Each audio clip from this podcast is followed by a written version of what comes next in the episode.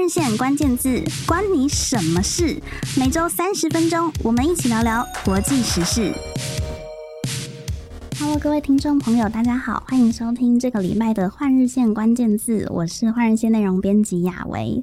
这个礼拜呢，我们是已经到了九月份的时候。那大家不管你是高中生或大学生，都已经陆续开学，而且可能已经上课一段时间了。不管是在暑假或是正在开学的这个过程中，我相信大家唯一不变的就是，应该都还是一直有在使用社群软体吧。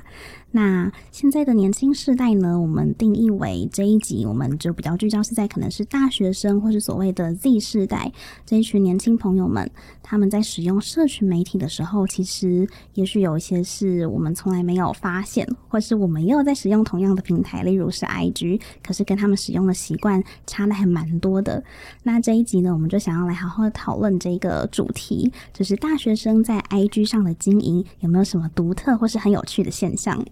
这个这么生活化的议题呢，其实我们还是希望可以带给听众朋友多一点的知识或者是一些角度，所以我们这一次呢有邀请了两位来宾。那第一位呢是国立中正大学电讯传播所硕士黄姿婷，她目前呢在研究单位担任研究员。那因为她的硕士论文是写了一篇关于台湾的大学生，也就是年轻世代在使用社群媒体还有阅听习惯的分析。那我们在阅读了这一篇，拜读了这篇论文之后，就觉得非常的有感，而且很想要跟姿婷好好聊一聊。今天特别邀请她来上节目，那就请姿婷跟我们听众朋友打个招呼。嗯，各位听众朋友，大家好，我是姿婷。Hello，姿婷。那除了姿婷之外呢，我们今天因为是在讲大学生使用社群媒体嘛，所以当然也会有一个学生的视角进来。那今天我们邀请到的就是当初呢，他也想到了这一个主题，很有兴趣的彦臻。彦臻呢是我们这一届的换日线校园大使，然后他目前呢其实正在美国与我们远端连线。那我们就请燕真来跟听众朋友打个招呼。Hello，大家好，我是燕真，是这一届的换日线校园大使。然后也是台湾大学新闻研究所的学生。那大学的时候，我就读的是生物产业传播暨发展学系。目前呢，人正在美国奥克拉荷马进行交换。彦臻自己呢，其实是从国中就开始重度使用 IG 的使用者，对不对？对，像是嗯、呃，我从国中国三就开始使用 IG。我记得我第一篇贴文是在二零一四年发布的，就一直使用到现在，刚好是十年，将近十年前。所以其实彦臻虽然可能呃，他目前的年纪也许比我或者是很多的听众朋友都还年轻，但是在使用 IG 或是使用 IG 的深度跟场景的幅度，说不定都其实比我们还要再更频繁，或是更有在使用。那目前呢，彦臻他正在就是美国交换，所以呢，我们今天也请他来带来一些可能是台湾的同学们，或是在美国的校园当中发现不同国家的年轻族群之间的差别的观察。非常期待这一集。跟大家一起聊一聊。那我们刚开始有讲到这一次呢，其实我们谈这个主题，然后也邀请到姿婷来到现场，就是因为我们在拜读他的硕士论文，讲的是呃，我念一下这个标题哦：跨斜线多社群媒体使用、自我展演与国足斜线文化认同冒号台湾年轻世代社群媒体阅听人分析。刚听完的这个硕士论文呢，虽然我们这样乍听之下好像没有办法。很理解在做什么，不过其实，在阅读了仔细的内容之后，就印象很深刻。那我们今天特别请姿婷来节目，就是由他来现身说法，来跟大家稍微简单的聊一下这个主题主要在讲什么，以及为什么当初会想要去研究这个部分。嗯，是因为当时我发现说，现在的人们生活中有很多时间都是被社群媒体给占据了。那打开手机的时候，还会说烦恼要先使用哪个社群媒体。嗯，有研究资料就显示说，台湾每人平均拥有八点四个社群媒体。那尤其是台湾的年轻世代，那这也是为什么我的研究是以台湾 Z 世代为研究对象。那当时我就蛮好奇说，那这么多社群媒体，年轻世代他们如何去区分社群媒体的使用？那对他们来说，每个社群媒体的预期用途又是什么？那再来就是在研究展演这块，就是。社群媒体作为展演自己的场域，那台湾年轻时代在这么多社群媒体，他们又是如何去展演自己？是每个社群媒体都有展演吗？或是选择展演跟不展演的原因又是什么？那最后是因为当时 TikTok 抖音就是被讨论的蛮热烈的，嗯、那主要也是因为当时两岸关系，就是两岸关系还有。不仅是政治人物在讨论，然后有发现一个蛮有趣的现象是说，是连在大学生之间也是蛮热烈讨论的话题，像是大以大学生论坛起家的 d c a r 上也有许多的讨论，甚至会有一些比较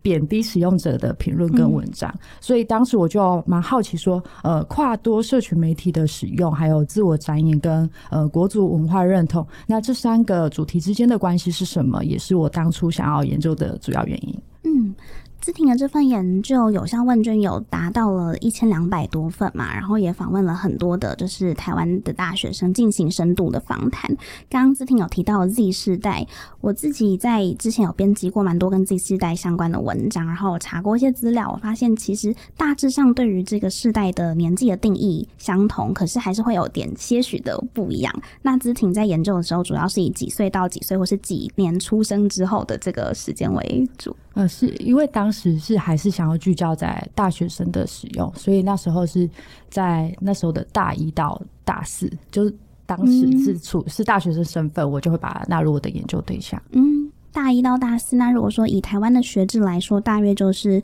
十八岁，然后可能到呃二十二左右这样子的一个时间年纪。嗯十八到二十二岁，也正好是换日线许多读者的年龄轮廓，因为我们有很多的听众啊，或是读者，甚至是你看我们的校园大使，其实他们都是以在学生的身份来加入的，所以其实我们的。换日线这个平台本身的 TA 就有很大一部分是子婷刚刚说到了这个 Z 世代，或者是他正在读大学的这个年纪。那所以我相信刚刚提到的有关于社群使用，大家在听的时候应该也蛮有感觉。那刚刚子婷提到一个数字是有，就是可能超过八个社群媒体嘛，同时在使用。然后做这份问卷或是论文的时候，那时候还没有 Threads，对不对？对，现在又有了，代表大家可能又在加一，所以其实我们就是使用社群媒体的这个平台啊，或者是下载的 App，真的只会越来越多。然后我们之前在前几集在 Podcast 上，其实主编新平台也有邀请来宾聊聊，就是 Threads 发展之后，可能对 Twitter 啊，或是其他媒体有什么影响，大家也可以回去再听一听。那我们今天这一集呢，其实还蛮聚焦在 IG 的使用。原因就是因为我们发现，以台湾的大学生来说，还是有很多人他们在回馈或者是在分享他们的阅听习惯的时候，IG 是一个很重要的管道。以换日线来说，我们前阵子才和一群年轻的读者进行焦点访谈，就是约他们真的实体见面，然后我们约在一个咖啡厅进行茶叙。当时我跟呃大概十位的大学生啊，或者是学生读者同桌，然后就问了一轮，说：“诶，那大家平常都是怎么知道新闻或是接收资讯的？”然后就有十个里面，竟然没有任何一个第一个想到的答案是脸书。就是脸书对他们来说，好像已经不是那么主要在接收资讯的管道。然后这十个同学当中，有非常多人，几乎是所有吧，他们都有想到的，就是看 IG，然后甚至是比如说，除了 IG 的动态之外，还会看 Reels，就是 IG 的这个短影片的功能。所以可见 IG 在 Z 世代或是大学生之中，真的是有非常扮演非常重要的一个角色。那子婷在做这一份论文的研究，就是爬梳了这么多的资料，然后跟这么多不同面貌的学生访谈之后，有没有哪些发现是让你觉得真的很意外的，和原本预期好像差很多，有吗？在进行研究之前，虽然对每个社群媒体是功能都不陌生，但是也不是所有社群媒体我都是经常使用的，像是 Twitter、小红书。那所以对所有社群媒体的使用方式都是我自己的一些观察。嗯、但在写完硕论之后，就会发现说有很多社群媒体的预设用途是我没有想到的，像是对有些受访者来说，那使用抖音可能是为了跟随潮流，嗯、因为可能他觉得抖音上的内容是比较具有话题性的，或是像有关注动漫或追星的受访者，也都是透过 Twitter、微博去下载他们。喜欢的呃创作者的作品，因为可能是创作者直接上传到图片到 Twitter 或是微博，就没有转到其他的平台，所以下载的图片也就是比较高清的。嗯，对，就是发现不同的媒体平台或者社群软体都有一些不同的特色，然后是可能你在研究之前比较没有摸那么透的，是。在验证呢，因为验证刚好就是资婷去调查了这个所谓 Z 世代的范围当中嘛，验证自己在使用社群软体或是观察身边的同才，是就是有没有什么不一样发现，或是对于资婷的这个研究，应该也会有蛮多的想法。有，刚刚听资婷分享之后，我数了一下，我自己就大概有十个社群媒体正在使用中。哇！然后读了这一篇论文，我会觉得他把这个今日社群媒体使用的情境刻画得很清楚，尤其是透过访谈，真的可以看到每一个社群媒体使用上的差异。而且有一些我也有使用的媒体，我也会觉得很有共鸣。那刚刚姿婷有讲到的一个是，你在这个研究当中也有研究年轻人他们在使用中国社群媒体跟非中国社群媒体有很大的不一样。彦臻在使用的时候也会有这种观察吗？比如说，可能同学之间有没有下载 TikTok、抖音，就是小红书等等的？你会有觉得，就是大家平常会讨论这样的话题？有，其实自己也会，我也有下载小红书，但我没有在用抖音。嗯、然后我最近有感觉到，呃，小红书虽然不是每个人都有使用，但是在 IG 上看到转发小红书的贴文，或是从抖音过来的贴文、影片内容，好像越来越多了。对，有这样的趋势，就是不同平台之间可能一些内容或者消息的流动性也变得高了。对，感觉有这样的发展。之婷在研究的时候有发现说，其实蛮多大学生他们会觉得可能会有一点点贬低的感觉，觉得说，哎，如果这个同学被他看到他有在滑抖音，好像会有一个这样子的印象，是不是？嗯，是，其实当时有一句话还蛮流行的，就是说抖音一响，父母白养。对，那其实因为很多像我自己也当时也有进去抖音做田野观察，嗯、然后就发现说会有特别使用呃简体字或是中国用语的趋势。那其实。会有那种贬低的情况，也是会觉得为什么台湾的使用者到中国大陆那边的社群媒体就要使用、嗯、呃简体字中国用语，是被他们就是会有化的感觉，对，只会有那种的疑虑在。嗯。不过你也发现说，其实台湾年轻世代对于国足啊，或是文化的认同，并不是我们平常在媒体或是一些主流的政论节目上看到的这么单一或二元，对不对？好像就是非统就是独。其实，在你的田野观察之下，并不是这样。嗯，是。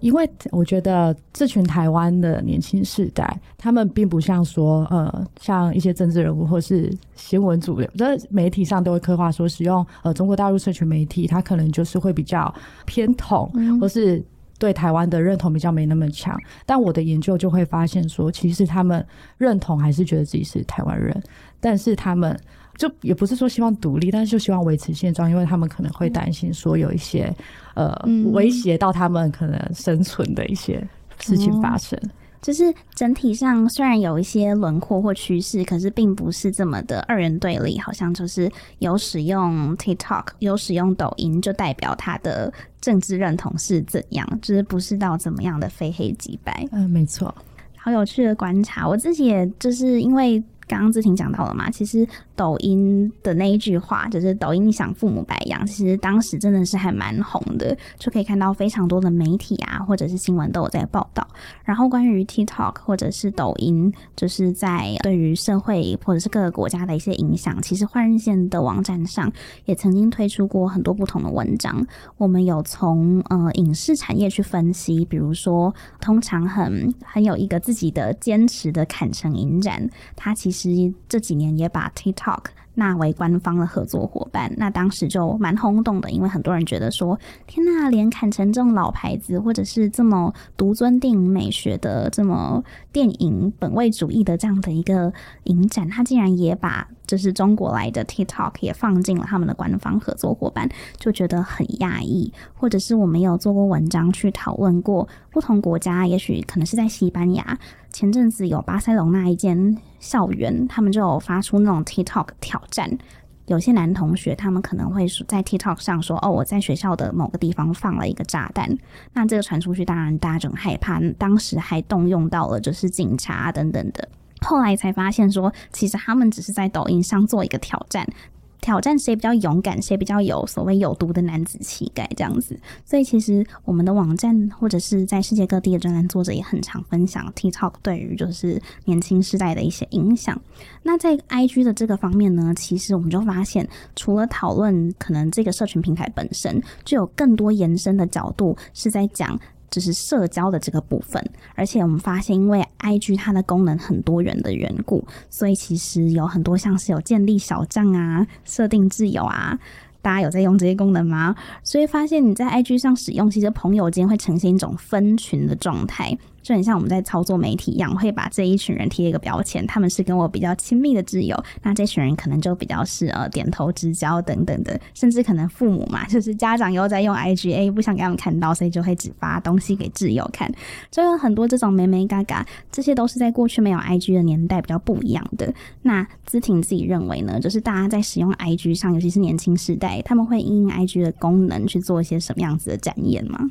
我觉得比较大的不同是说，在分享资讯时的一个便利程度，因为就像在现实生活中，可能我们要讲比较私密的事情，或是抒发情绪的时候，通常会需要有一个特定空间，或是隔离出我们想要分享的对象。嗯，那 IG 是可以直接让使用者透过小站或是自由去分群。区隔出观众，那可以比较快速的去表达自己或是抒发情绪。那像我在研究中有受访者也有提到说，他们如果想要分享不开心的事情，那会透过 IG 小账或是自由，他就可以直接告诉一群他想告诉的人，他也不需要一一的跟大家约出来去聊天啊。那他的朋友就可以知道说，那他发生什么事情，有点像是直接很迅速的开了一个群聊的感觉。嗯，没错。验证也有平常也会设定自由或是有小账吗？有，我有大账、小账，然后小账还有再设一个自由，所以有也是分了很多群不同层次。那你的逻辑是什么？我的逻辑是大账就是完全公开的，然后今天如果我跟这个人第一次见面，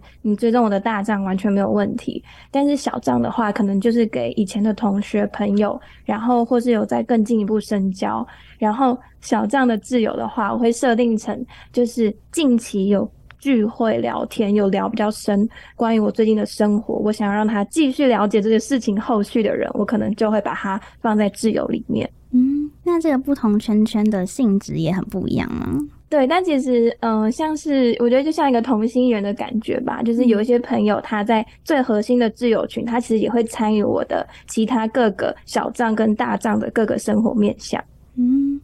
那姿婷对于刚刚验真讲，就是他自己本身也有分这种大账小账，就是你的观察下，你觉得所谓大小账的差别还有什么区分？就是在你的研究当中有提到一些在社群上可能大家展现所谓真实的这个自我，到底是指什么？因为多数受访者他们去区分大小账的原因，主要还是跟自我揭露有关。呃，就像可能刚刚验证说的同心圆的概念，那因为大学生他们通常都是透过大账去维系他们的人际关系，嗯、那或是关注朋友的最新资讯，因此大账的追踪者也相对会比较多元一点，但他们可能不一定会想要把自己所有的事情都公开给大家所有人知道，所以就会开始进行观众的区隔，也就是会使用小账。那我这边可以分享一些受访者区分小账的例子。嗯、那像是有一个女大学生，她就说，因为男友的妈妈不喜欢她养兔子，所以，但是她就觉得兔子好可爱哦，想要发照片，她就会再创一个小账，然后把男友的妈妈隔开来，去发一些她兔子的照片。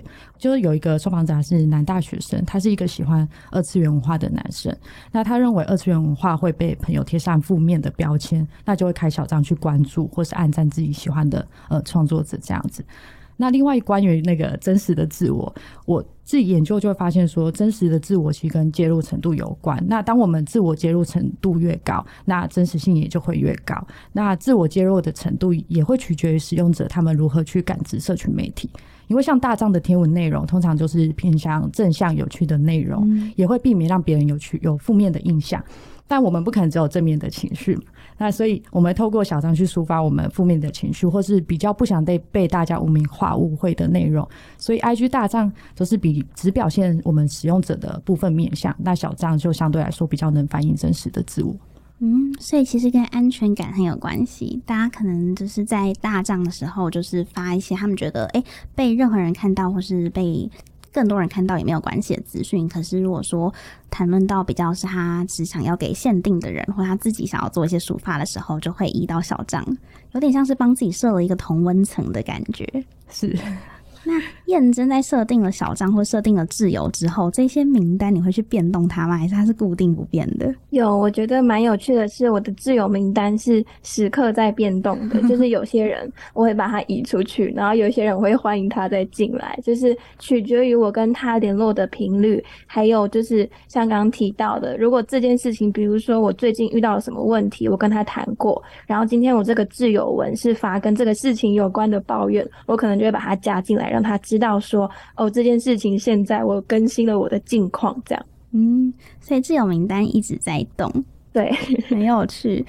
我觉得这个也反映出，就是因为其实 IG 它这个自由功能，它是假设你自己。原本被这个人设为挚友，可是他把你取消，其实我是不会知道的。所以其实设定的这个人，就使用者，他就可以比较放心的去，比如说像刚刚验证讲的，把他加入或是移除。当然还是有其他的管道可以验证啦，比如说如果我跟你同时都是原本都他的挚友，诶、结果我发现你看得到他那个出现绿色的现实动态，但是我突然看不到的时候，我就会知道。但在大多数情况下，其实不会发现，也是因为有这样子的功能，所以大家可能大学生们他们就会更放心的，或者是更。多元的去使用这一些就是 IG 的账号的功能，然后大家如果之后有发现说，哎，你可能原本是某个人的挚友，但是突然被取消了，也不用太就是往心里去，因为可能就是像刚验证讲的，其实大家就是只是一直在随着他自己的使用状态或是心情的状态在不断的调整。好，那我们下半集的节目，等一下呢就会继续很精彩的来分析一些关于大学生使用社群更多的面向，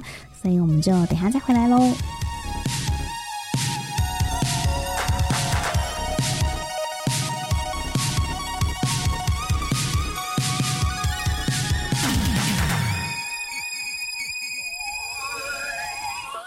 我们继续来聊聊今天要讲的这个大学生的社群媒体的经营。那在现场的是我们的换日线校园大使燕真，在美国与我们远端连线，以及特别邀请到国立正正大学电讯传播所硕士的资婷，他目前在研究机构担任研究员，对于社群媒体或者是 Z 世代如何去使用这些平台，都有非常丰富的观察。刚刚我们聊到很多，可能是关于平常在社交啊，或是和同侪就是联系感情，或是自己在抒发情绪的一些 IG 或是社群媒体的使用。不过我们在使用这些就是社交平台，一定呃目的是很多元的嘛，不太可能都只是纯粹就是在看朋友在干嘛，一定还会有追踪更多的，比如说也许是一些你喜欢的自媒体啊，或是 KOL 啊，或者是一些新闻平台，就是去多方的接收资讯。那今天在节目一开始有提到嘛，我们其实也很常跟一些嗯学生读者接触，就发现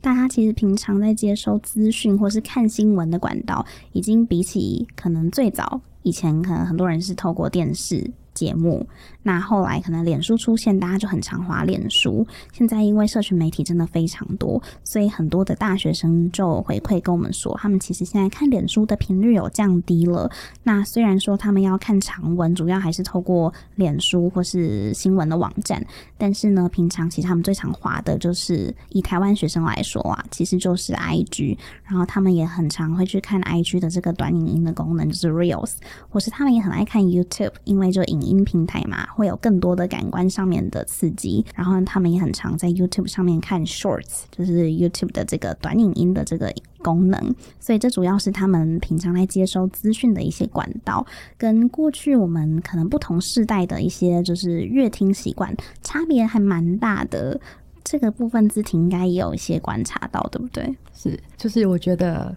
在不同社群媒体，就是会呈现不一样的新闻呈现方式，像是刚刚雅维也有听到的那些社群媒体。那我的研究中也有发现说，像脸书通常就是以长文论述类型为主，那就会比较知道事情的一些细节。那 YouTube 也是会透过影音的方式去传递资讯，那在接收的时候就会相对比较轻松有趣。那 IG 就是图文懒人包嘛，它就可以快速的去知道说事情的始末是什么。那我另外想提到的是说，就是受访者有说到说，他们想要得到第一手资讯的时候，他们就会透过 Twitter 或是微博去想，是想得到国际上的资讯，就去 Twitter；拿中国大陆那边资讯，就是去微博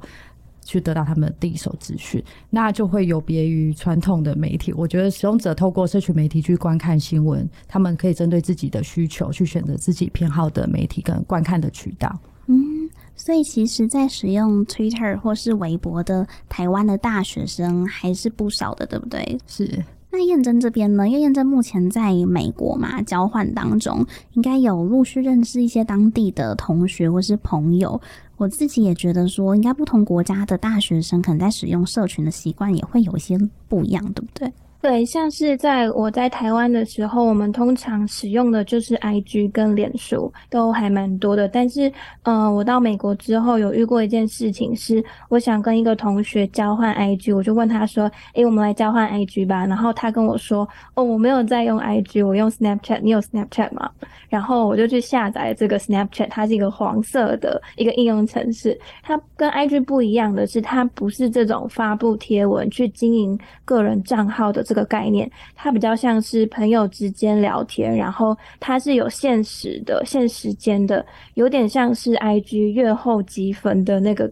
那个功能。Oh. 所以在一个时限内，如果你没有把那个照片或是文字内容储存下来的话，隔天就看不到了。然后一个比较有趣的功能是，它有个地图的功能。如果你有开自己的定位给你的朋友或是其他人知道的话，我其实就可以透过手机看到我的朋友现在他的定位在哪里。我觉得这个也蛮有趣的。所以 Snapchat 就是也是蛮多美国的大学生在使用。对，我觉得 Snapchat 也是一个主流。然后当然 IG 大部分的人还是都会在用。嗯，我自己也蛮常在美剧啊，或是电影上面看到，可能 Z 世代的就是演员，然后他们可能那个剧情就会演到说，他们在那个 Snapchat 上面发了一个他们可爱的滤镜，或是狗狗的表情，或是耳朵的那个图片。除了这个之外，就是 TikTok 刚刚也有讲到嘛，其实除了台湾的学生之外，其实 TikTok 在欧美国家，我们也有发现说，其实反而是更普及的在被使用的，比起就是台湾的大学生。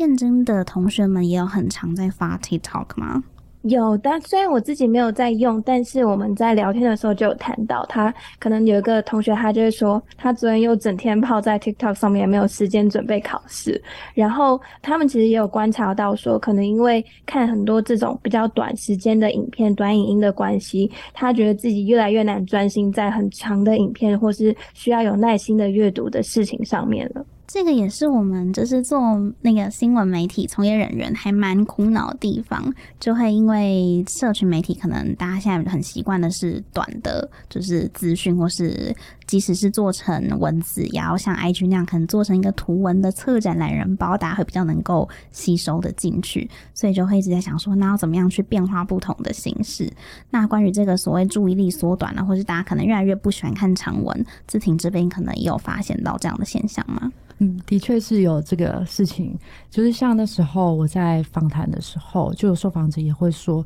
他们可能就无聊没事就打开可能 TikTok 或者是抖音，然后就开始滑滑滑，然后时间就过了半天，然后他们也不知道自己好像滑了什么，对，嗯、也就是很容易就因为它的可能功能的设定或是界面的设定，就很容易这样滑滑就滑下去了，嗯，是。我们自己在做换日线的读者大调查，也有搜集了将近一千份的一些回填。虽然说这份问卷可能它的年龄层稍微偏高，因为有将近百分之五十是就超过三十岁的读者有填写这份问卷。那但是在这一群人当中，其实他们还是反映说，他们平常接收资讯的媒体渠道是以脸书是最多的，FB 最多。所以这个也印证了，就是刚刚有讲到的说，我们发现其实蛮多的学生读者会回馈说，他们最常看的是 IG，可是可能在稍微观察年龄层高一点点的读者，他们就会跟我们讲说，哎，他们其实还是主要看脸书。然后像 Line at 其实也是蛮多人回馈说他们有在看的，因为他们觉得可能操作很方便，然后一收到可能就可以很无脑的就点进去，就会很快速的可以去连接到。所以不同的年龄层、不同轮廓的读者，其实回馈到他们在使用的社群习惯有些重叠，但是有些很不一样的地方。那总结来说，对于像 IG，我们如果只讲 IG 这个平台的话，对于 IG 的使用可能会是一种习惯，甚至是一种已经变成依赖的程度。它会不会反过来对于我们实际的人际的互动会有造成什么样子的影响？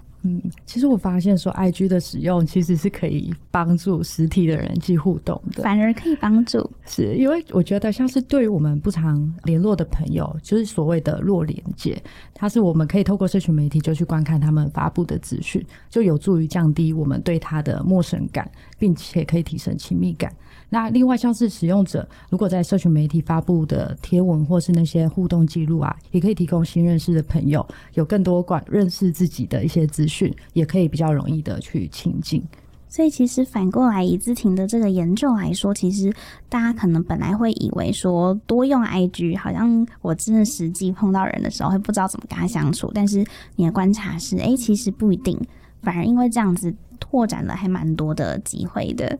彦臻自己也觉得是这样子吗？刚刚知婷讲了两点，其实我都还蛮有共鸣的。像是之前有一个朋友，他为了要准备考试，就把 IG 删掉了。嗯、然后后来我们他考完试，我们再约吃饭的时候，就会发现说：“诶，我之前发生那么多事，你都不知道吗？”他就说：“哦，因为我没有在用 IG，所以我都不知道你发了什么东西。”这个情形其实发生了还蛮多次的。嗯、然后我觉得在。IG 上面，呃，像最近因为刚到美国交换的关系，所以就是有很多机会认识新的朋友。那他们也会透过我之前发布过的贴文来跟我开启话题，就说：“哦，原来你之前去过哪里？哦，原来你之前做过什么？”我觉得这都是一个蛮有趣的谈资。嗯，反而可以把它当成是跟这个人就是重新。勾起连结，或者是第一次跟这个人谈话的时候，可能透过他的社群就会看到，哎、可以有什么素材可以聊一聊。对，就是一个很好的参考资料。嗯，刚刚讲到的这一些，就是可能对于 IG 的使用，反而会对实际的人际互动造成的影响。那我也想到一个，就是嗯，因为很多人可能会觉得说，可能 IG 啊，它还是以图片分享为主要的模式，所以它可能比较适合是。作为一个抒发心情，或是跟朋友分享你生活发生了什么事情的平台，但是其实我们也发现，比如说像换日线，我们在 IG。发了可能实习或是征才的贴文，就有很多的回响，然后就有很多人会诶私讯我们的小盒子，就说要索取连接啊，或者是想要知道说我们的职缺的，就是详细的内容。所以我们发现，其实，在 IG 上面，像它的功能就不见得只是说我在传递一些资讯知识，或者是一个人来说，我不见得只是在抒发心情，它可能还会有一些衍生的进步的其他功能，像是甚至可以成为职涯的一种工具。姿婷自己也有这样子的发现吗？对，其实我在研究中也有这种发现，因为像是社群媒体，除了大家所熟知的就是展现自己的平台之外，也有许多年轻时代他们使用社群媒体是为了其他的用途，像是他们会透过小红书去学习化妆技巧啊、穿搭、滑板教学那些。资料等等的，然后是透过 IG，他们也可以经营自己的专业账号。像是有喜欢摄影的受访者，他们就会有摄影账号去分享自己的作品。Oh. 对，那我觉得现在社群功能就是越来越多，使用者他们对社群媒体的预设用途也会开始有不一样的地方出现。因此，我觉得未来也许会有更多可能可以透过社群媒体去发挥的地方。然后，像是刚刚我说的职涯的部分，的确。我觉得也是如此，因为像社群媒体有蛮多那种呃分享工作经验啊，或是国考证照技巧的一些账号，那我们可以透过社群媒体去了解不同产业的情况，亦或是也可以在社群媒体上建立个人的品牌。嗯，对。很多 IG 还蛮受到年轻人欢迎的账号，就像刚刚子婷讲的，其实是跟比如说怎么考试啊相关，然后或者是有账号，他可能专门分享一些实习或是职缺的资讯，或甚至是教你怎么求职、履历怎么写的这种懒人包，其实都非常的受大学生欢迎。那可能也是因为大家就很需要这方面的资讯。验证在使用 IG 的时候，应该也会把它当成是类似像这样的一种职涯工具，对不对？对，而且除了职涯之外，还有像是新闻平台等等，都会刻意的去追踪，就会觉得在用 IG 的时候不是在耍废，其实我有在吸收一点新的知识的感觉。那有在透过 IG 看工作啊，或者是是进行一些可能，比如说你刚刚讲的，就是接受薪资。那如果在求职的话，大家可能还是会多去，比如说使用 LinkedIn 这样子，可能他更专注是在求职的工具嘛。可能因为大学生还没有想到这么多吧，然后他们可能也只是想要有一些呃参考的资料来源，或是有一些别人分享过的一些呃资讯这样子。嗯，的确，我们可能如果在专栏作者有分享 LinkedIn 怎么使用啊，也都是以可能在工作经验年资稍微比较多一点，或者是可能是有外商经验有。管理职的经验的作者，可能比较会有使用 LinkedIn 的这样子的一些心得可以分享。我们就有发现说，大学生可能他们主要对于对于职涯或是求职的一些资讯，好像还是以就是其他的，比如说脸书啊，或是 IG 居多。LinkedIn 的话，可能就比较偏向是刚刚姿婷讲的，是可能再多一些社会经验的人比较在使用。今天聊非常多关于 IG 这个平台的使用，或者是大学生啊、年轻人他们怎么去透过社群平台展演自己。然后我也想到说，我们之前有做过一个分享，在我们的网站上，就是法国有个新创公司，他们做了一个 App 叫做 Be Real，不晓得姿婷有没有听过这个 App？然后它这个 app 还有点，当时就是一出现就被大家定义为好像是要反 IG，因为它的很多功能都和 IG 截然不同。比如说，它有特定的时间，你跳出通知，你要在它指定的时间发文，不然其他时候你就不能发。然后这个发文它是不给你套任何滤镜的，所以我们很常在 IG 上发现实动态啊，或者是发照片的时候，可能会套上就是滤镜，或是各种的，就是。不同的效果，可是，在 Be Real 这个 App 上面都不行。然后他发了之后呢，就是你等于说收到这个通知就要赶快发，所以有可能你当时只是在家里，然后穿的很邋遢，坐在沙发上，你要赶快拍一张照片，或是你可能正在搭车，你就随便拍了一张你的可能鞋子或地上之类的。可是对于很多欧洲的大学生来说，他们觉得反而用比 Real 更能够展现他们真实的自己，然后也比较想要给他们的朋友看到，就是很放心的给他们看到他们比较真正的那一面，所以也会有这样子的一个不一样的特性的社群平台出现。所以今天聊到很多，其实跟 IG 有关，或是跟年轻人有关。我觉得这些当然都不见得只是说，只是是很单一的经验。它其实在不同的国家，或是不同的族群，或是不同的年龄层当中，都会有不一样的特性。那非常感谢今天姿婷和燕真两位，就是来到换日线关键字，跟我们聊聊大学生经营 IG 或是社群平台的使用的习惯。然后我们最后其实也进一步的把社群平台再定义成，其实大家是把它当成可能是职涯或是人脉，或者是接收新闻资讯的一个管道。然后我觉得今天的节目就聊到非常多，最后要跟大家稍微宣传一下，其实换日线有各种社群平台，除了大家知道的可能 Facebook、脸书啊之外，我们还有 IG，所以大家一定要记得去追踪。我们会把我们这期是讲 IG 嘛，会把 IG 放在我们的节目资讯栏。其实我们还有经营像是 Podcast，就是这个在闯天下的节目。还有包含像我们的 YouTube 也会不定期的更新，还有我们的 Line at 每天都会推播最新的文章，你可以很简单的就接收到资讯。然后还有包含我们有一些比较复古的，就是大家可能接收资讯比较不会被演算法给绑架的订阅式的接收管道，例如 EDM 电子报就是一个。对，所以像这种或是 RSS，其实都是，所以其实这些都是换日线目前有在经营的社群平台。然后我们之前因 Threads 要开了 Threads 的战场，所以其实偶尔不定期也会在上面分享一些比较逗趣或是比较亲近的一些消息。所以就是大家可以透过这些平台来认识换日线。当然，如果你自己本身就很常使用 IG 的话，相信今天这期节目也会带给你很多不一样的心得一些想法。那我们下个礼拜六早上十点同一时间，也在花日线关键字继续和大家带来新的资讯喽。谢谢资品还有燕真，拜拜，拜拜，拜拜。